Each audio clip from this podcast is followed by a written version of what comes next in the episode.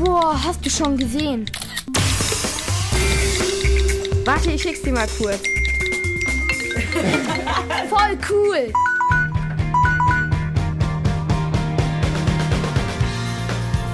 Der App-Check in der Kurzwelle. Hallo, ich bin die Johanna und ich mache einen App-Check mit der Pflanzenerkennungs-App Flora Incognita. Was kann ich mit der App machen? Mit der App kann man Pflanzen, Blumen und Bäume erkennen, die in der Wildnis stehen, in deinem Garten oder sonst irgendwo. Ich habe die App gerade eben schon mal mit unseren Tulpen ausprobiert. Da hat es leider nicht so gut geklappt. Aber nach dem zweiten Versuch ging es dann. Wie sieht die App aus? Wenn ich auf die App draufgehe, sehe ich da vorne drei Blumen, eine große, eine mittelgroße und eine kleine. Auf der großen ist ein Plus und daneben steht Pflanzen erkennen.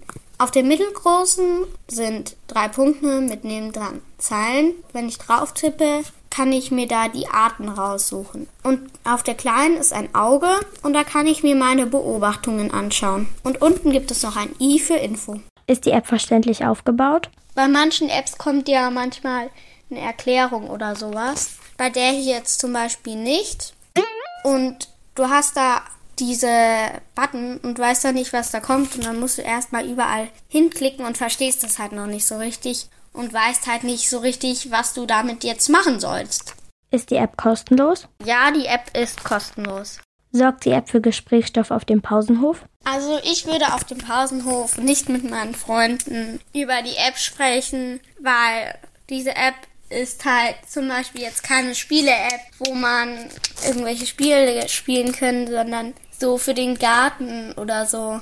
Würde ich die App weiterempfehlen? Ich würde die App eigentlich schon weiterempfehlen, aber vor allem an Naturinteressierte und nicht so an Stubenhocker oder welche, die lieber Handyspiele spielen oder so. Fazit? Ich finde die App eigentlich ganz gut, weil man mit ihr halt das gut herausfinden kann. Ich finde sie zwar etwas unübersichtlich und man muss am Anfang erstmal reinkommen, aber ja. Bewertung? Ich würde der App eine 2 minus bis 3, also 2 bis 3 eigentlich geben. Der App-Check in der Kurzwelle.